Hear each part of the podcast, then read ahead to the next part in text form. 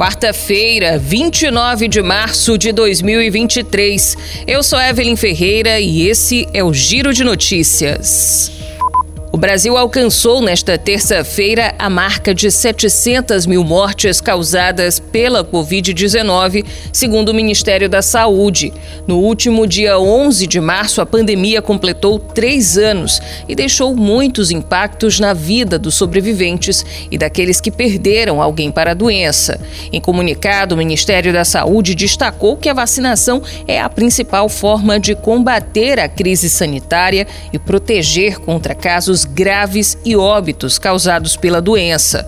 Todos os integrantes dos grupos prioritários podem receber o reforço com vacina bivalente contra a Covid-19. A dose oferece proteção contra a variante original do vírus causador da Covid-19 e contra as cepas que surgiram posteriormente, incluindo a Omicron, variante de preocupação no momento. Podem se vacinar contra a Covid com a dose bivalente os idosos de 60 anos ou mais de idade, população privada de liberdade, adolescentes cumprindo medidas socioeducativas, funcionários do sistema de privação de liberdade, gestantes e puérperas e trabalhadores da saúde. A vacina também está disponível para adolescentes a partir dos 12 anos e adultos dentro dos grupos prioritários. Os aposentados e pensionistas do INSS poderão tomar crédito consignado com juros de até 1,97% ao mês. Para a modalidade via cartão de crédito, a taxa máxima corresponde a 2,89% ao mês. Os valores foram definidos pelo Conselho Nacional de Previdência Social e são maiores que os limites aprovados no início do mês, de 1,7% ao mês para crédito consignado e 2,62% ao mês para a modalidade via cartão de crédito.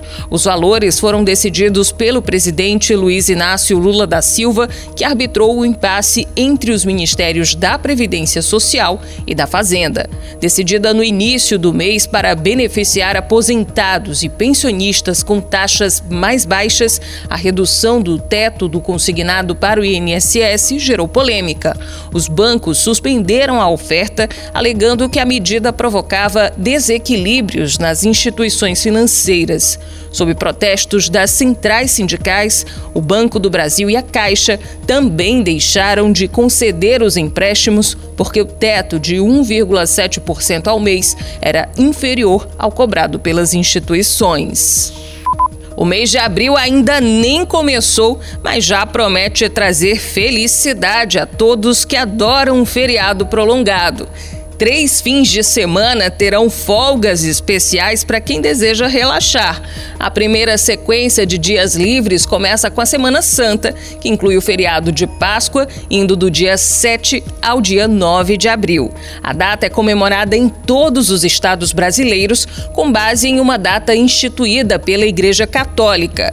Em seguida, a vez de folgar fica por conta do feriado de Tiradentes, no dia 21 de abril.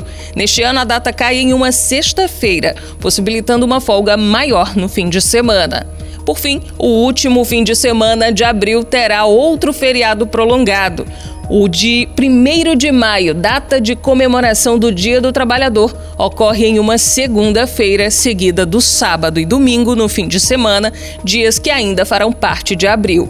Ainda que seja de senso comum, o feriado de Corpus Christi é considerado ponto facultativo pelo governo federal. O Giro de Notícias tem produção de Igor Silveira, na sonoplastia André do Vale. Essas e outras notícias você confere no gcmais.com.br.